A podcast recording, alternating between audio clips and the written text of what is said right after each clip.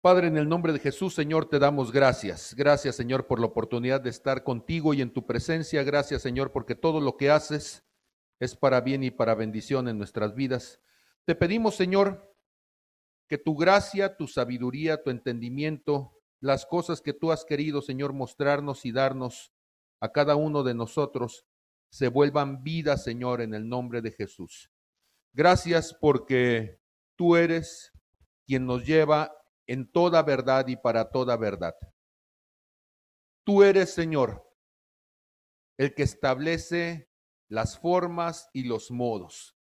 Y te doy gracias, Señor, porque tu palabra nos ayuda y nos muestra la importancia de entender nuestros límites. Gracias en el nombre de Jesús. Amén, amén y amén. Quiero comenzar en Job capítulo 26, en el verso 10. Job capítulo 26 en el verso 10. Si usted recuerda el libro de Job, el libro de Job, voy a aventar esto un poquito para adelante.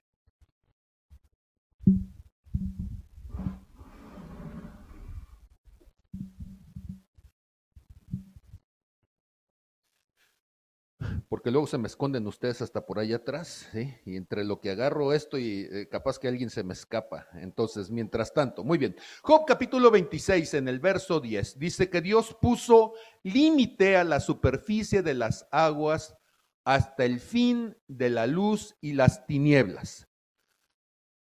¿Podría decir conmigo, Dios puso límite? A ver otra vez. Ahora, yo sé que cuando nosotros decimos límites, los límites siempre los tomamos como si fueran algo equivocado de parte de Dios o de las autoridades.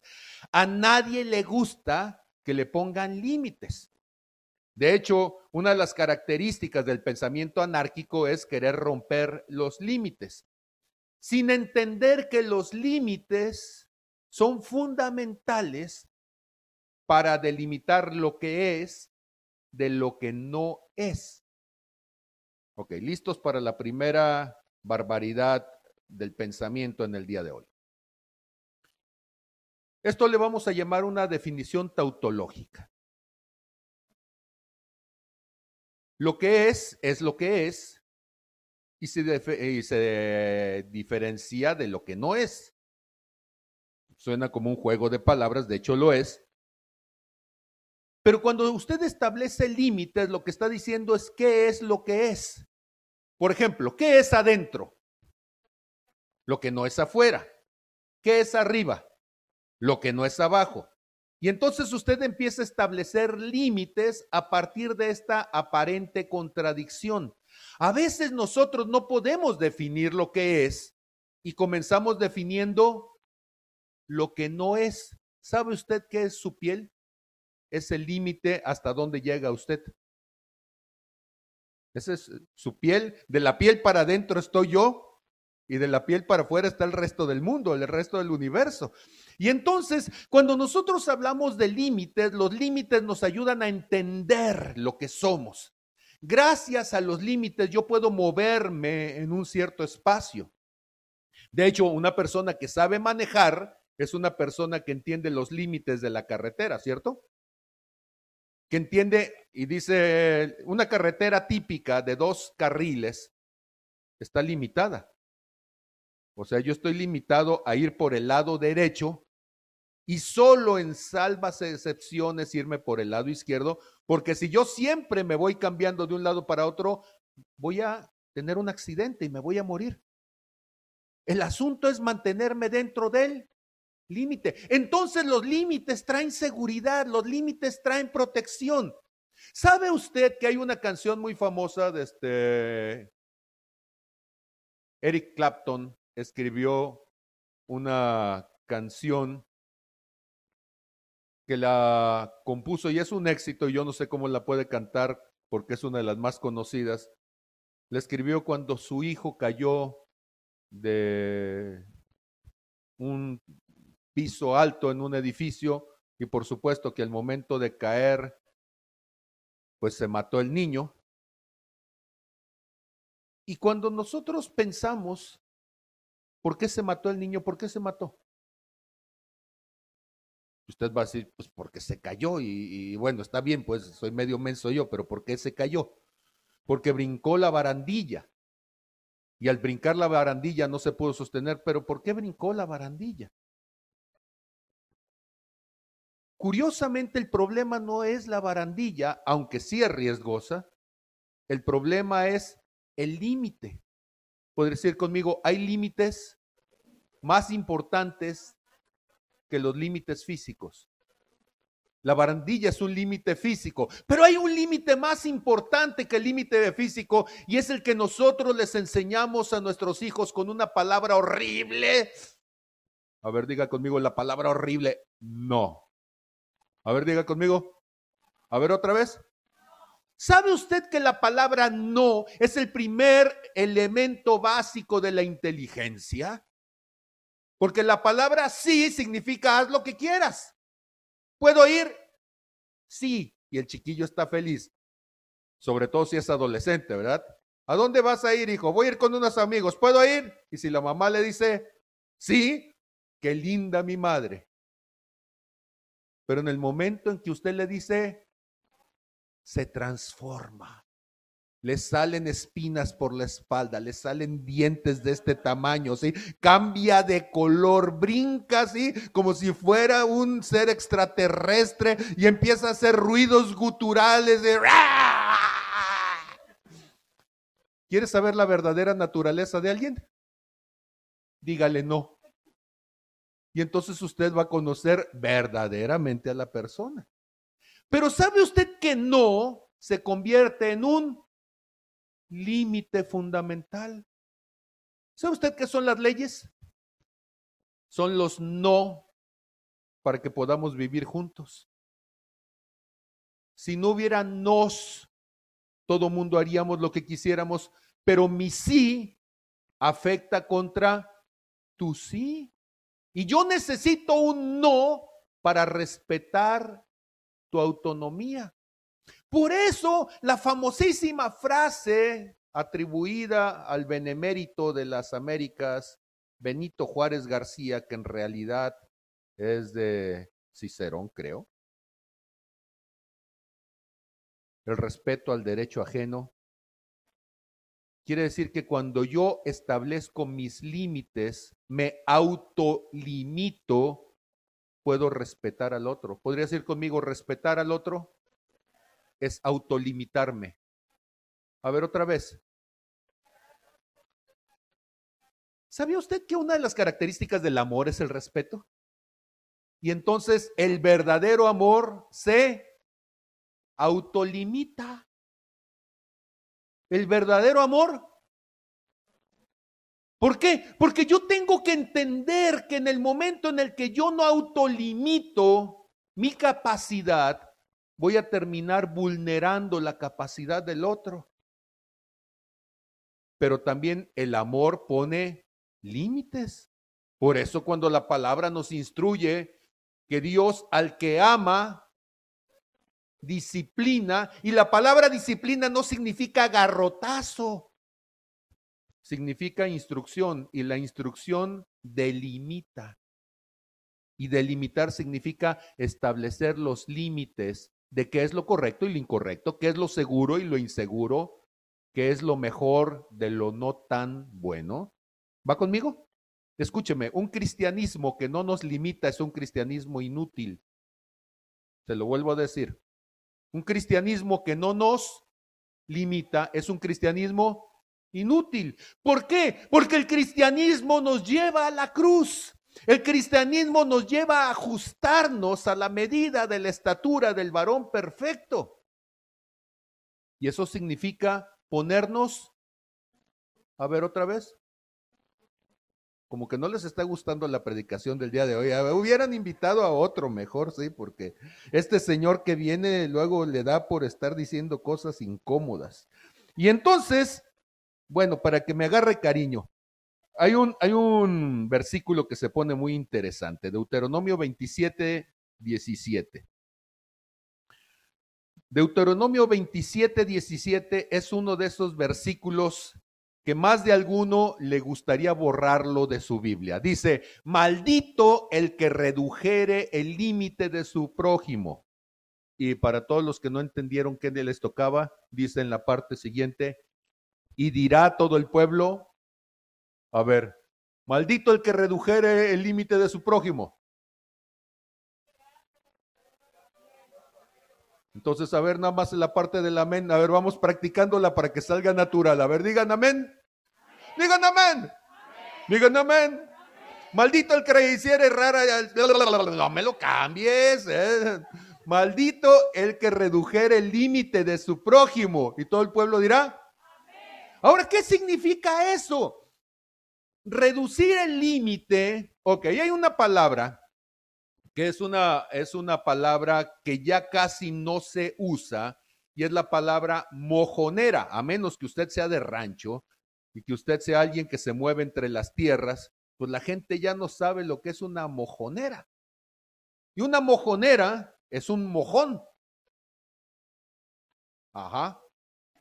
No, pues sí, ¿no? Y una mojonera es un mojón y un mojón es un mojón de piedras. No, de veras. Lo que pasa es que eh, la palabra la hizo un gangoso. Tenía que decir montón, pero en realidad de un montón dijo un mojón. Sí, de hecho, aunque la broma es mala, lo cierto es que se llama mojonera porque los límites los establecían con medio de piedras amontonadas y al hacer el montón de piedras estaban diciendo hasta aquí es el límite. La mojonera sirve para delimitar una posición. Para quienes se encargan de hacer cartografía, ellos necesitan que haya puntos inamovibles a partir de los cuales cada vez que están haciendo una corrección de planos, ellos puedan pararse en ese punto y puedan hacer coincidir los mapas que están haciendo. Usted quizá no los haya visto, pero el país está lleno de esos puntos cartográficos que son los que utiliza INEGI. Y se para uno sobre esos puntos cartográficos y con esos allí pone el GPS y entonces calibra uno el GPS para que la cartografía sea exacta. Si usted va a hacer entonces, por ejemplo, los de tenencia agraria, y ellos van a hacer los mapas para delimitar dónde acaba un ejido y dónde empieza otro, primero calibran el aparato en uno de esos puntos y después empiezan a ir caminando con la gente y van poniendo los puntos en el GPS para después hacerlo un plano y establecer esos. ¿Y sabe usted qué pasa cuando no hay límites adecuados? Se matan los Sánchez con los Pérez durante siguientes generaciones porque te metiste a mi lindero. Y uno dice, ay, pues qué tanto, son 20 metros, sí, pero son los 20 metros del charco de agua. Y ese charco de agua es donde va a beber la vaca, ¿sí? Y donde el buey se va a pelear toda la vida. Y entonces, ¿cuál es el problema? El problema está que los límites significan riquezas, los límites significan bendición, los límites significan herencia. ¿Va conmigo? Diga conmigo, los límites son importantes. ¿Sí? A favor y en contra. ¿Por qué? Porque el límite significa hasta dónde te puedes meter, ¿sí? Siendo el otro, hasta dónde te puedes meter. Y es mi protección. Por eso nosotros en las casas ponemos puertas, ponemos ventanas. Tristemente ahora tenemos que poner barrotes y todo eso es solamente como un límite. Se ponen mallas electrificadas, se ponen estos alambres que tienen desde piquitos, ¿sí?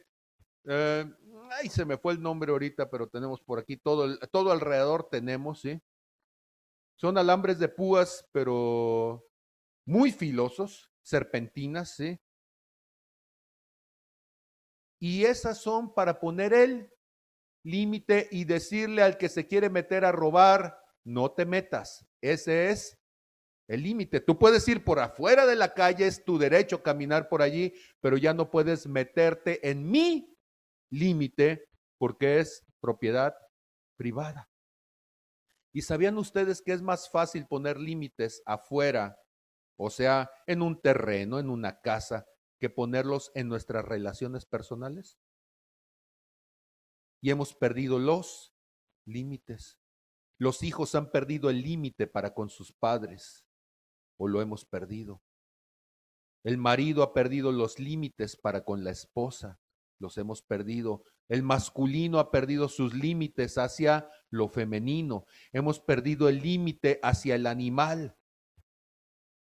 Yo sé que hay animales que les es muy difícil hablar, de hecho casi todos, ¿verdad? Y usted se puede meter aquí en San Blas y quitarle su espacio para vivir al cocodrilo. Y pues el cocodrilo no va a protestar y si abre la boca va a decir, me atacó y lo mata. Porque los límites del otro, muchas veces el otro no lo puede defender. Y entonces no es el animal el que me cobrará la consecuencia de brincar el límite. Escúcheme, cada vez que usted se brinca un límite, usted está abriéndole el permiso a la maldición. Se lo voy a volver a decir. Cada vez que usted se brinca un límite, le está abriendo la puerta, le está dando el permiso a la maldición para que entre en su vida. Maldito el que redujere el límite de su prójimo. Maldito el que se meta a donde no le toca. Maldito al que anda de metiche metiéndose con lo que no debe de meterse. Yo no sé si será cierto, pero dicen los chinos que el coronavirus, este que nos está matando, en realidad es endémico de los murciélagos que tienen allá. Y a alguien se le ocurrió que era más interesante comerse murciélagos que cebollitas. Y a causa de romper él, de comerte lo que no te tendrías que comer. Ahora tenemos a la humanidad con riesgo de muerte. Puedes decir conmigo, los límites traen seguridad, traen protección, traen equilibrio. ¿Estamos bien? ¿Ha visto familias destruidas? ¿Qué es lo primero que se destruye cuando hay una familia destruida? Los límites, le gritaste como si fuera otro de tus cuates de cantina a la mujer y no es tu cuate de cantina, no debería de serlo. Te peleaste como si fuera otro de los pillos del barrio donde vives y no debería de ser otro de los pillos del barrio. Perdemos el respeto y el respeto es un límite en el trato los unos con los otros. Y van a decir, ay, qué prejuicioso llegó ahora este hombre. No, el problema es que al perder el límite, usted pierde todo lo que Dios quería darle. Hay versículos que son interesantes y que son tremendos cuando uno los empieza a revisar. Vamos a Éxodo 19 y voy a ver dos pequeños pasajes. El primero está en el verso 12 y el otro está del 21 al 24. Éxodo capítulo 19. Si usted se acuerda, Éxodo capítulo 19 está antes de Éxodo capítulo 20. Yo sé que eso suena una tontería, pero en Éxodo capítulo 20 Dios le da los diez mandamientos a la humanidad. Entonces son los versículos previos a que Moisés suba al monte Sinaí para poder tener la tabla de los mandamientos de Dios. ¿Vamos juntos? Y entonces las instrucciones previas. Moisés se va a ir y va a estar con Dios 40 días. El pueblo de Israel, comenzando por su hermano, son unos baquetones, cosa que él lo demostrará cuando regrese y aquellos estén metidos en una orgía multitudinaria. Imagínese usted una orgía así de 600 mil varones y no sé cuántas mujeres, pues aquello ha de haber sido un carnaval. Y entonces, aquí tiene Dios hablándole a Moisés y dándole instrucciones. Y dice, señalarás término al pueblo en derredor, diciéndose, diciéndoles, guárdense, no suban al monte ni toquen sus límites. Cualquiera que tocare el monte donde iba a subir, de seguro morirá. Y no pusieron una malla eléctrica, ni pusieron drones, ni pusieron a la Border Patrol, ¿sí? Simplemente, ¿sabe qué pusieron? un puño de piedras y les pusieron cal. Les dijeron, ¿se ven las piedras? Ah, ¿Por qué piedras caleadas? Porque la cal es blanca y en medio de la naturaleza, pues el blanco no es común que esté así. Y luego piedras para que no digan fue casualidad, no, pusieron el puño de piedras y con ese puño de piedras no era una barda, no era el muro, bueno, nunca lo hizo Trump, nada más hizo como 14 kilómetros, pero no eran los 14 kilómetros del muro de Trump. Entonces, ¿qué eran? Simplemente piedras pintadas. Pero las piedras pintadas eran él. Ahora, Dios le está diciendo a Moisés, Moisés, quiero tener una plática íntima contigo. ¿Iba a ser Dios algo malo con Moisés? Pero era una plática íntima, privada, significa que esto es algo entre Dios y Moisés. Y puso un, y el que se meta, lo mato. ¿Quedó claro? Y todo el mundo, ¿pero por qué? Porque yo dije. Tan, tan. Si no me crees, métete. Y alguno se metió y se murió. Ahora, nada más era brincar la piedrita, ni siquiera era llegar hasta donde estuviera Moisés hablando con Dios. Pero para Dios el asunto no es si llegaba, el asunto era la intención. ¿Con qué intención Dios dice no te metas? A ver, ¿con qué intención Dios dice no te metas? Para guardarnos. Porque el problema cuando te metes es que tú te metes y dices, no pasó nada. ¿Cómo dicen los borrachos? No me creas. Pero el amigo de un amigo que era borracho, siempre decían, una no es ninguna. ¿Se han escuchado ustedes eso? ¿Qué quiere decir eso? Pues que una no es ninguna, pues si me tomo una es como si no me hubiera tomado ninguna. Pero luego lo peor es que los borrachos tienen mala memoria, porque se acaban de tomar una y la siguiente pues es otra. Y cuando se toman la otra dicen pues la otra como la anterior. Y como una no es ninguna, pues dos tampoco, sí es la mitad de una. Y como una no es ninguna, pues entonces, ¿sí? Y ahí siguen hasta que quedan bien borrachos. Ahora, ¿cuál es el problema? ¿Sabe cuál es el problema? Brincar el límite. El problema no es cuántas techas, el problema es que después de la primera viene la segunda y después de la segunda viene la tercera y así sucesivamente mientras no tienes el límite que te detenga, tú vas a seguir como gorda en tobogán. ¿sí? ¿Sí? ¿Quién te va a decir que no?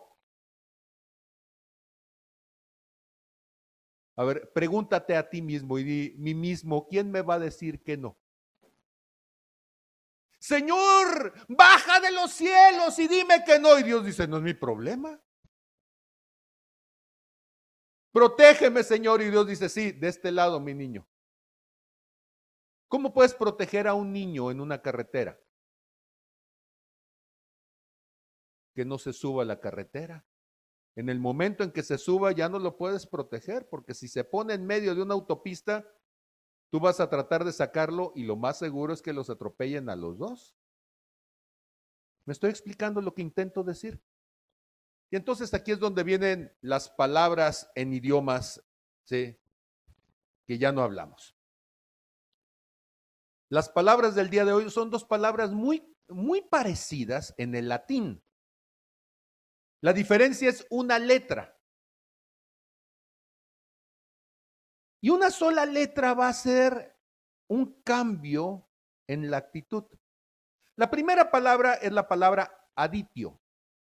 Aditio es de donde viene adición, que es con lo que hacemos nosotros la operación matemática de sumar, poner, agregar, acumular las cosas.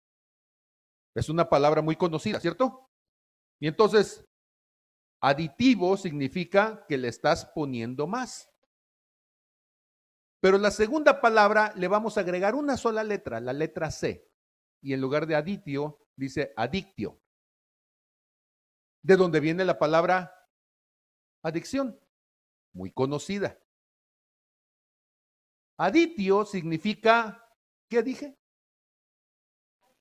Adición, ¿sí? ¿Y qué es adición? Sumar, agregar, poner, aumentar.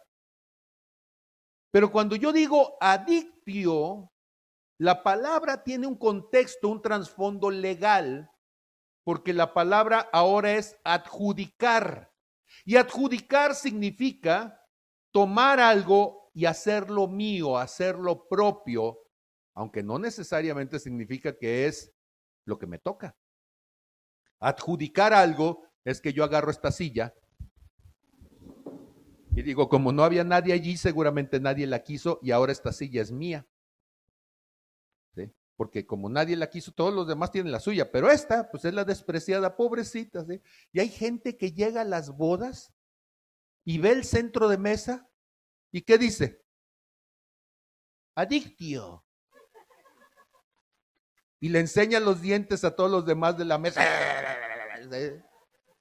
Y sale con su, o hasta veces hasta con dos o tres, ¿sí?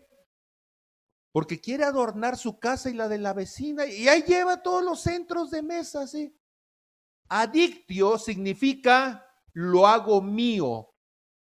Pero para hacerlo mío necesito pasar el límite, romper el límite. O sea, se supone que ya no quiero, ya no lo necesito, porque cuando usted va a ver a las casas el centro de mesa que llegó el, martes o el viernes, normalmente el fin de semana, sábado, domingo, ¿sí? Dos semanas después ya usted lo va a encontrar afuera en la basura, ¿sí? Porque es dinero preelaborado para basura muchas veces. Entonces ponemos el monito, ponemos el no sé qué, ya adornó la mesa e inmediatamente, tristemente, va a terminar en la basura un dineral. Y entonces adictio significa cuando yo rompo el límite. Escúcheme. ¿Qué tipo de adicciones puede haber? Cualquiera que rompa el límite. ¿Se acuerdan ustedes de un anuncio de cierta bebida endulcolorada en nuestro país donde salía un chiquillo que decía, el niño tiene sed? Y no hay naranjas. Y le traían algo con té, ¿sí? Y ya le ponían, ¿sí? y lo probaba y se lo acababa y decía, quiero más. A ver, hágale así, pero, pero así con la cara, el, tonito así de, no te estoy preguntando, te estoy ordenando. Y el chiquillo decía, quiero más. Quiero más. Es el gritito del adictio. Cuando tú dices, ya no, el límite está aquí. ¿Sí? Y resulta así que hay muchos cristianos que tienen un chilango adentro. Por eso traen su carnalito, carnal. ¿Sí? Entonces es un cristiano, ¿sí? chilango carnal. Pues, ¿qué onda, carnal? Pues nada, carnal. ¿Qué? ¿Otra? Pues quiero más, carnal. Y entonces ese quiero más se convierte en un romper el límite. Escúcheme, todos tenemos aquí en este lugar algún tipo de adictio. O sea, hay un área en donde Dios te ha dicho no y tú dices, quiero más. ¿Cómo lo sé? Porque brincar la raya, dicen en mi rancho, brincar la tranca es la definición de rancho, de pecado. ¿Qué es pecar? Brincarte la tranca. ¿Cuál tranca? Donde Dios te dijo, no más, hasta allí. A ver, a ver. ¿Alguna vez, alguno de ustedes estás hablando con alguien y sientes que tu conciencia te dice, ya cállate? ¿Alguien lo ha sentido? ¿Y qué dices? Quiero más. Y sacas en ese momento el sapo y la culebra y después dices, ¿para qué hablé? Pues sí. Pero adictio es, sé que hay un límite y debería de callarme y no me callé. Dije lo que no quería decir, manifesté lo que no quería, ¿sí? Yo lo he escuchado tantas veces que me suena ridículo. Ay, no debía haberme comido ese último tamal. Ya estabas lleno, ¿a poco no es cierto? En una fiesta que siempre, ay, eh, ¿quieres más? No, pero bueno, otro. Y al rato, adictio. ¿Adictio a qué? Adicto a comer de más, adicto a hablar de más, adicto a ver de más. ¿Cómo a ver de más? Sí. Oír de más le llamamos chisme. Hermana, ¿y qué? Para orar con propiedad nada más, para saber por qué estar orando, adictio, ¿sí? ¿Y cómo se le llama a ver de más? Lujuria. Y entonces ahí anda el mirón ahí queriendo ver qué trae abajo de la falda. ¿Sabes qué trae? Calzones. Y si no trae, pues ¿qué trae? Pues un cuerpo. ¿Quieres saber cómo es el cuerpo? Métete en cualquier libro de biología y lo vas a poder ver. ¿sí? ¿Cuál es el asunto? El asunto es adictio, me quiere llevar ver de más, ver que tú ya sabes que hay después de. A ver, ¿ya sabes qué hay después de dos litros de vodka? Vas a hablar monstruñol. ¿A poco no es cierto? Pues empezó bien, bien, bien. Y vas a ver todo tu pasado allí. ¿A poco no es cierto? ¿A poco nunca se pusieron una borrachera? Y los que no se la pusieron, ¿a poco nunca has visto a alguien que se pone una borrachera? ¿Qué hay después de eso? Tú sabes qué hay después del límite. ¿Qué hay después del límite cuando ves que alguien está jugando a los arrancones? Pues los parones, pero en un poste o en no sé qué cosa más. Los chocones. El límite está puesto para decir, si sigues adelante, te vas a encontrar con una palabra que no nos gusta. Ok, la palabra que no nos gusta es la palabra consecuencia.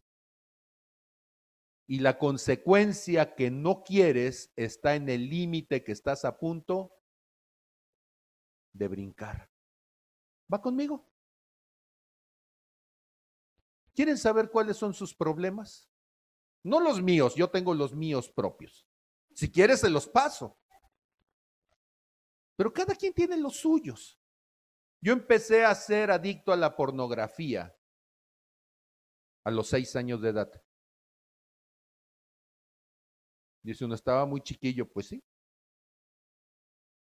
le robé una, una revista, bueno, mi papá ya no está, pero la primera revista que yo vi, la vi en mi casa. Adictio, ¿qué significa? Vi la primera foto y era una revista Playboy donde estaba en la portada una modelo que se llamaba Patty McGear. La tengo grabada en la cabeza. Yo vi la portada y por supuesto que Patty McGear pues era una chamaca muy guapa. Y ahí fue donde descubrí adictio. Porque si tú ves la portada, quieres ver lo que sigue en la primera página. Y cuando ves la primera página, quieres ver la segunda. Y conforme vas aumentando las páginas, tu corazón está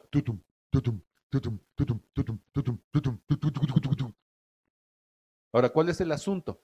El asunto es que Adictio, ese quiero más, despierta emociones, despierta pasiones, despierta pensamientos. Ahora, no me vas a decir, ay, es que yo no veo pornografía. Ok, porneros, la palabra pornero significa desnudez.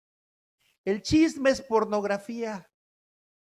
Estás viéndole la vida íntima al otro, ¿sí? No has visto una revista, pero ¿qué tal la vida del vecino o la vida de la comadre o la vida del no sé quién? Y también eso es adictivo.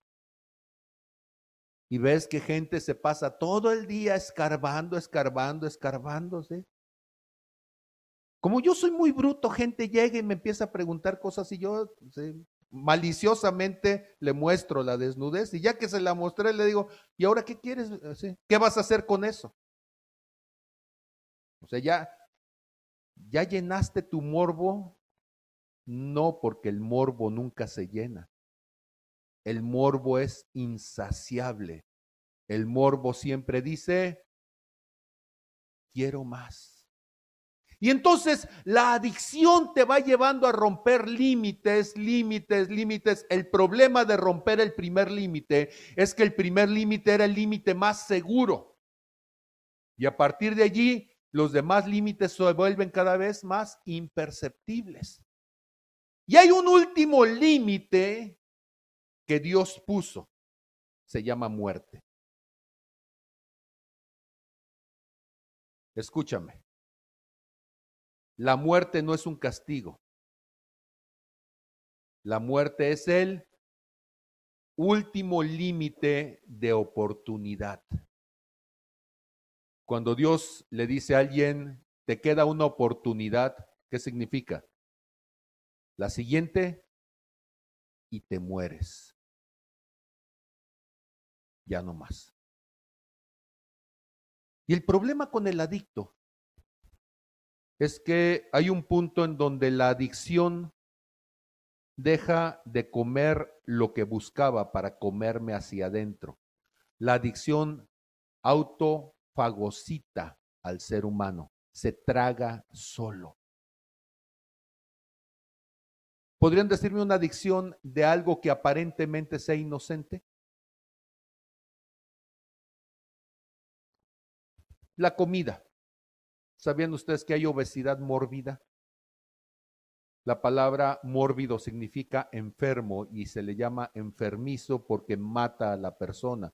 Tu cuerpo deja de funcionar, tus órganos dejan de funcionar y aunque comer es una necesidad, la adicción al alimento te provoca disfunciones que terminan matándote.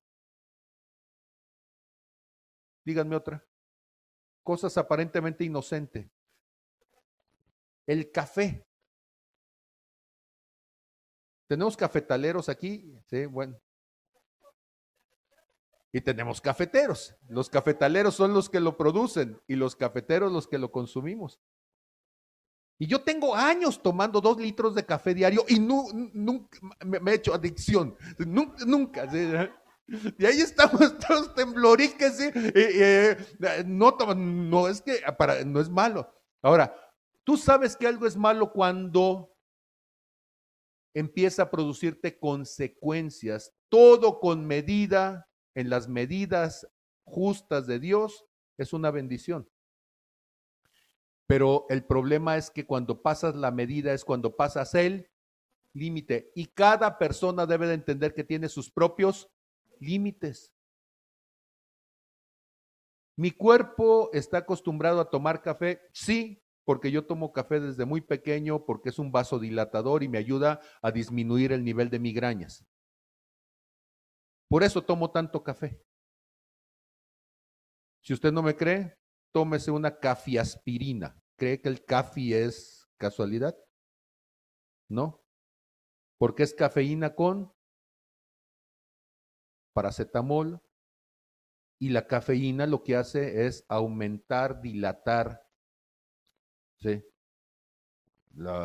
sus, venas y arterias y demás. Ok, esa es otra clase. Regreso entonces al asunto de cosas que aparentemente son inocentes o son necesarias. Dormir. ¿Hay un límite? Después de el límite se llama pereza.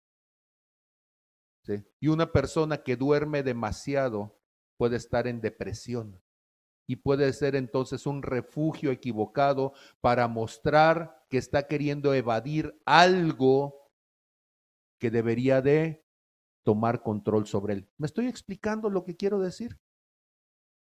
El día de hoy quiero irme yo de aquí sabiendo que hablé con un auditorio de personas que se viven fuera de los límites y luego se preguntan por qué me sale mal la vida cuando andas fuera del hoyo, cuando estás fuera del límite, cuando estás fuera del espacio de protección.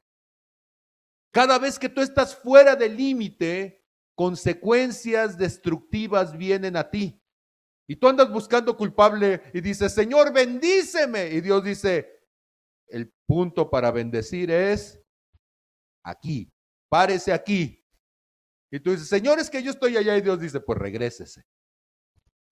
Dios no te bendice donde andas. Dios te bendice en donde Él ha decidido bendecirte. No le pidas a Dios que bendiga lo que haces. Haz lo que Dios bendice.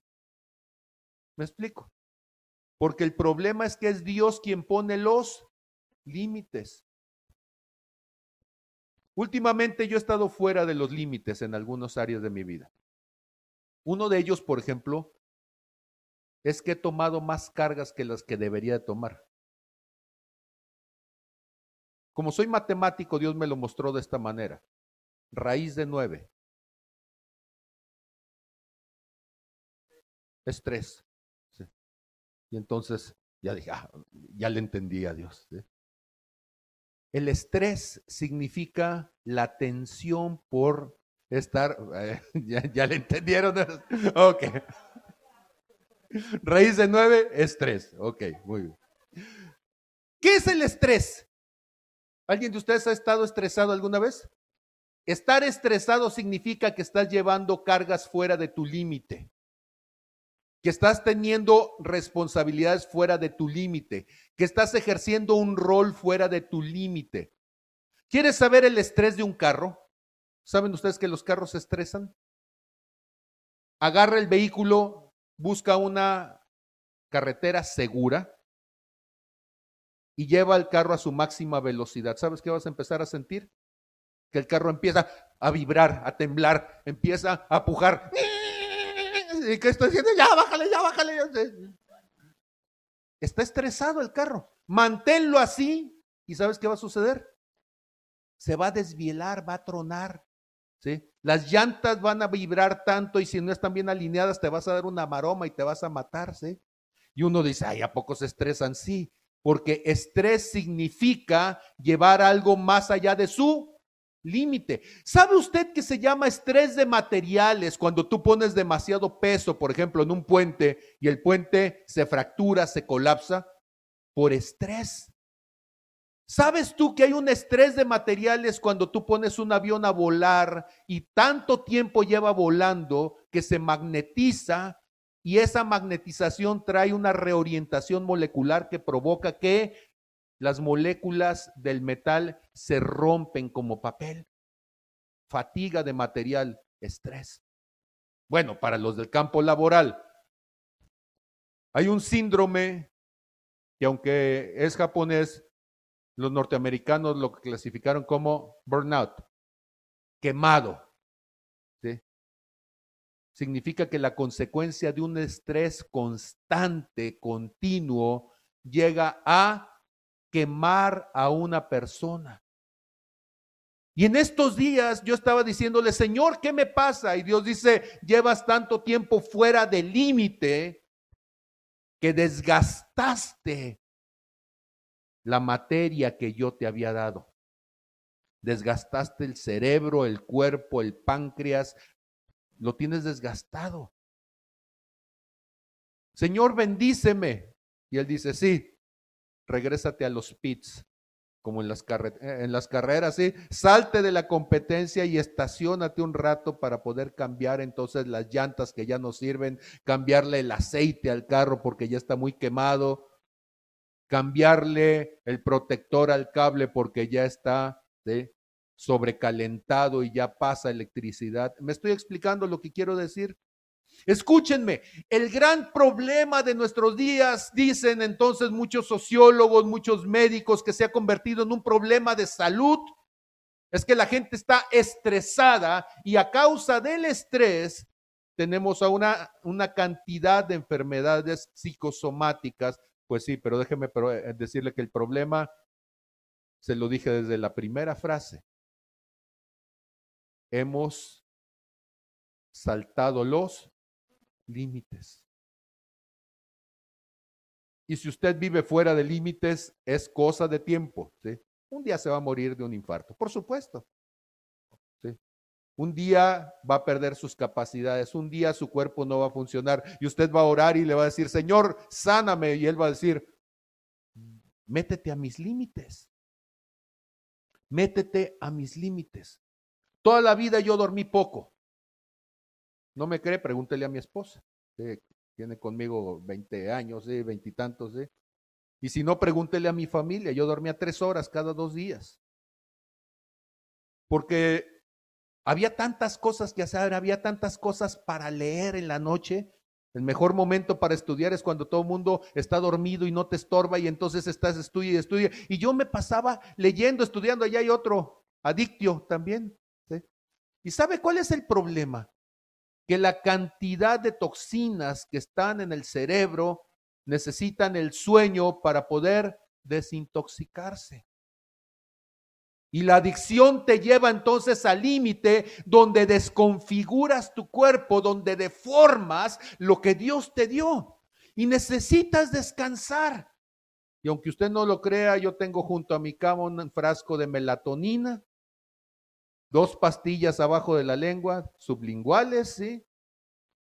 Y al rato ya estoy bien dormido. Bueno, no es un psicotrópico, la melatonina es un neurotransmisor que es el que produce tu cerebro y es inductor del sueño, de tal manera que en cuanto sale la primera luz de la mañana, como las cinco y cacho, mi cerebro dice, ya dormiste, y me despierto felizmente después de haber dormido profundamente. Y si me tengo que dormir a las nueve, me duermo a las nueve para darle tiempo a mi cuerpo a que descanse, porque tengo que mantenerme dentro de los límites. Aunque usted no lo crea, ayer fui de visita y lo único que acepté fue un café. Y me ofrecieron un montón de cosas ricas y yo dije, no, gracias, no, gracias. ¿Por qué? Porque mi paladar ya me está diciendo, ya traes azúcar suficiente en sangre, mantente dentro de los límites. ¿Está conmigo? Me invitaron a un evento el día de hoy y tengo una predicada Anteriormente hubiera dicho, mira, en lo que voy, vengo y regreso.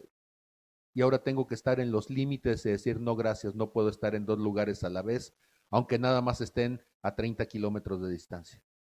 Antes lo hubiera hecho y ahora sabiduría. Ponte en el límite de una de las dos. O voy a aquel evento o me quedo acá a la predicada. Señor, ¿qué quieres? Quédate a la predicada. Muy bien, me desconecto de lo demás. Los límites Tú sabes que estás entendiendo cuando alguien te pide algo y tú puedes decir, no. A ver, practiquen conmigo, digan, a ver otra vez. Yo aprendí esa palabra a los cuarenta y cacho años de edad. ¿Quiere ser usted espiritual? Aprenda a decir. A ver otra vez, aprenda a decir.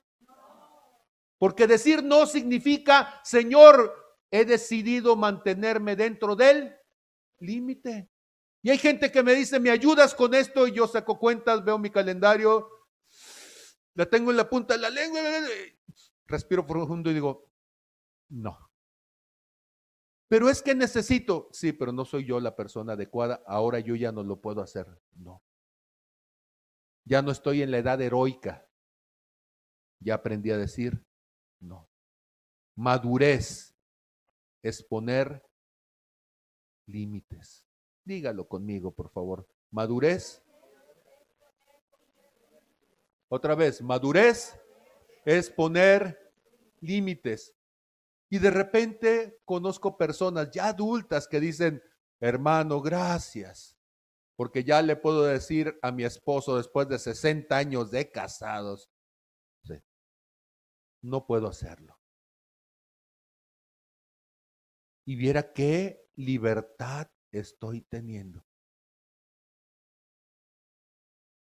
Porque cuando tú te brincas el límite, te sientes obligado a tener que seguir adelante.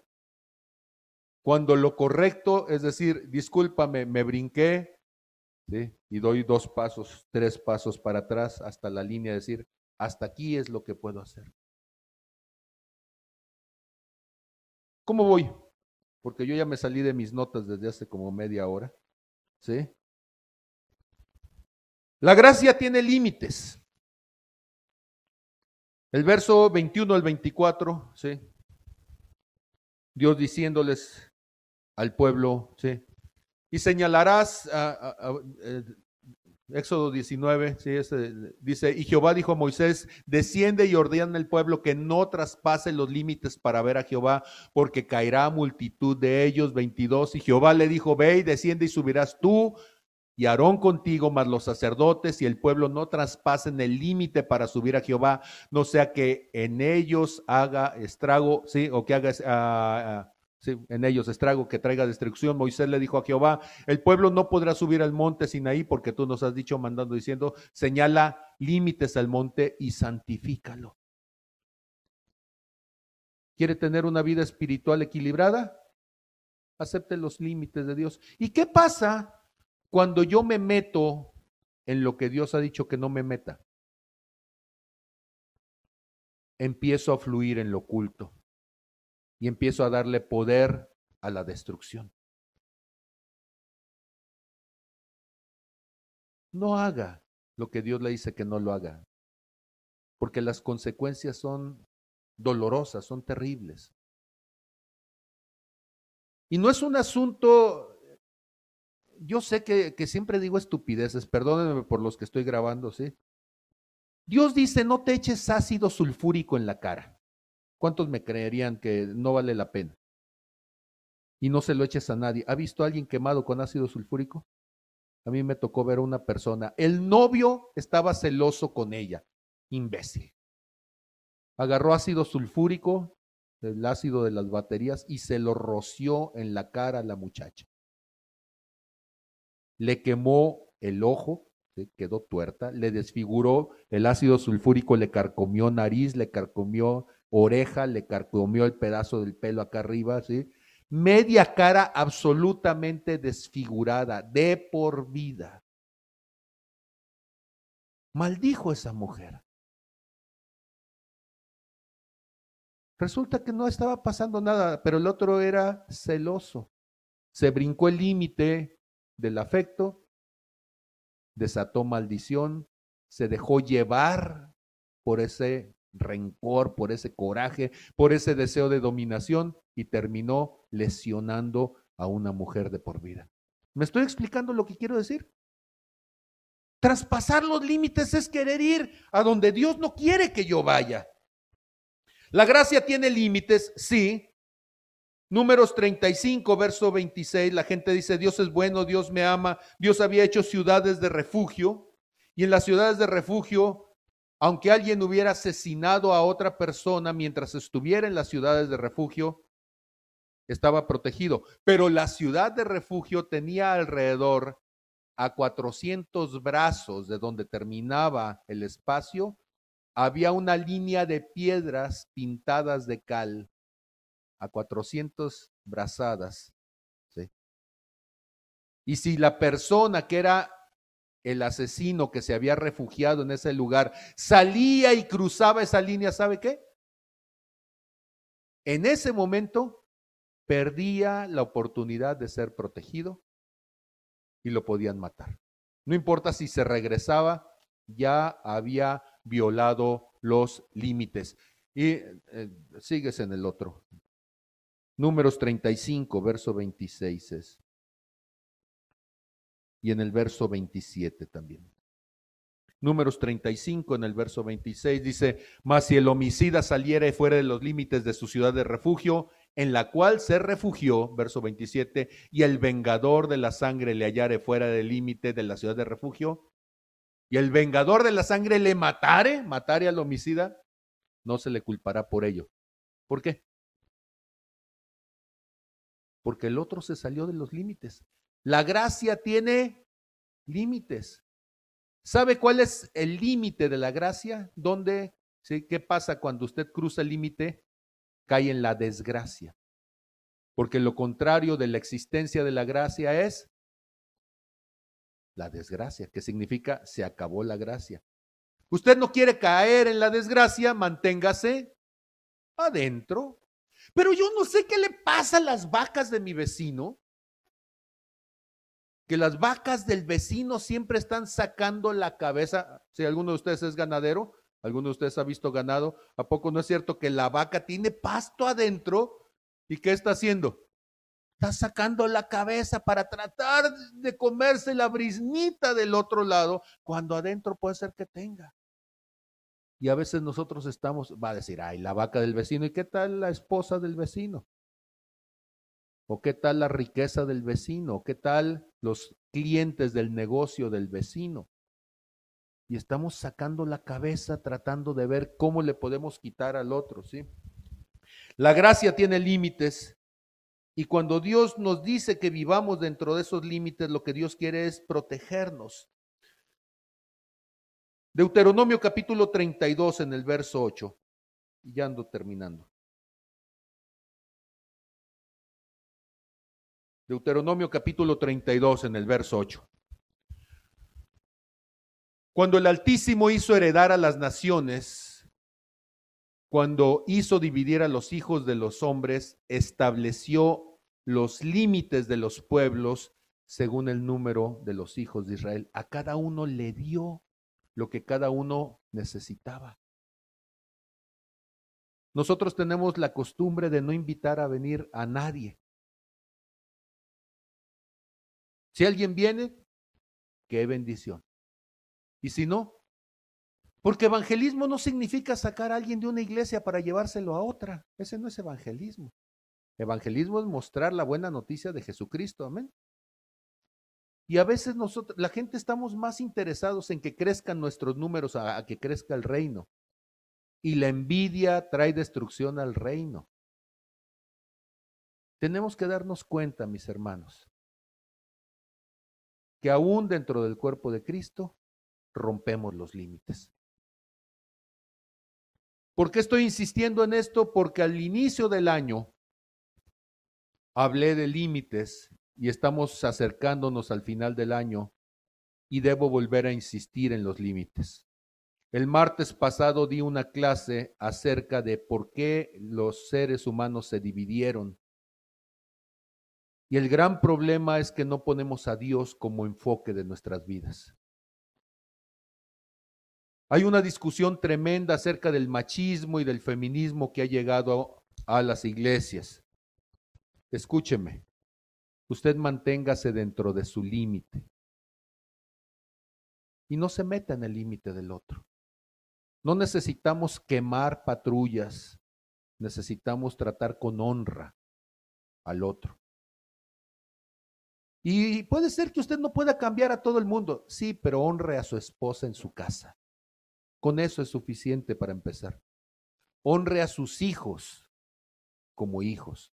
Hijos honren a sus padres y respeten los límites.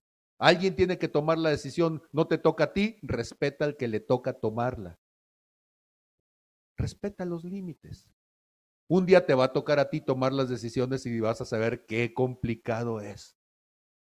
Tenemos que dejar que los hijos crezcan y tomen decisiones.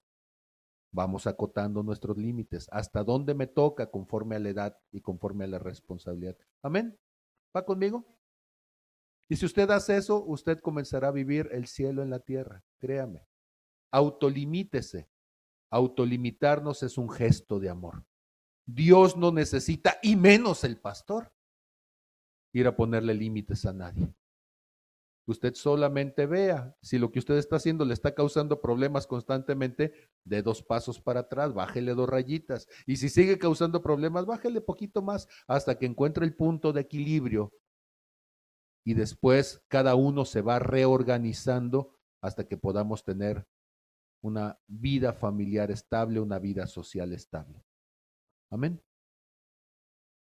Entonces vamos a orar y que Dios nos permita romper la adicción. Y la adicción dijimos que es cuando me quiero adjudicar lo que no me toca, lo que ya no es necesario, lo que ya no es algo que debería de tener. Si Dios ya me dio, ya me alimenté, ya con eso. Si ya dormí, descansé, ya con eso. Si ya trabajé, ya con eso si ya tengo un cierto nivel de autoridad, no tengo por qué meter zancadilla a nadie, ya con eso.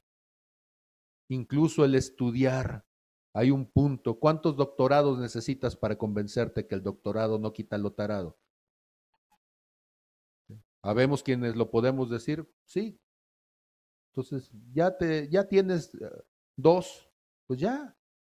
Tienes tres, pues ya. ¿Cuántos quieres? ¿Veinte? ¿De veras? Cada uno debemos de entender a qué nos ha llamado Dios y nuestros límites. Padre, en el nombre de Jesús, Señor, te doy gracias. Gracias, Señor, por la palabra. Gracias, Señor, por la preocupación de nuestras vidas, porque tú nos has llamado a cada uno de nosotros a establecer los límites de lo que tú quieres que hagamos y de lo que tú quieres, Señor, que dejemos de hacer. Te bendigo, Señor, en el nombre de Jesús, por tu presencia entre nosotros. Te pido, mi Dios, que nos ayudes a establecer los límites en nuestras vidas y que de acuerdo a tu gracia y tu misericordia podamos respetar los límites que tú nos has puesto y los límites que tú les has dado a los demás. Gracias en el nombre de Jesús. Amén, amén y amén.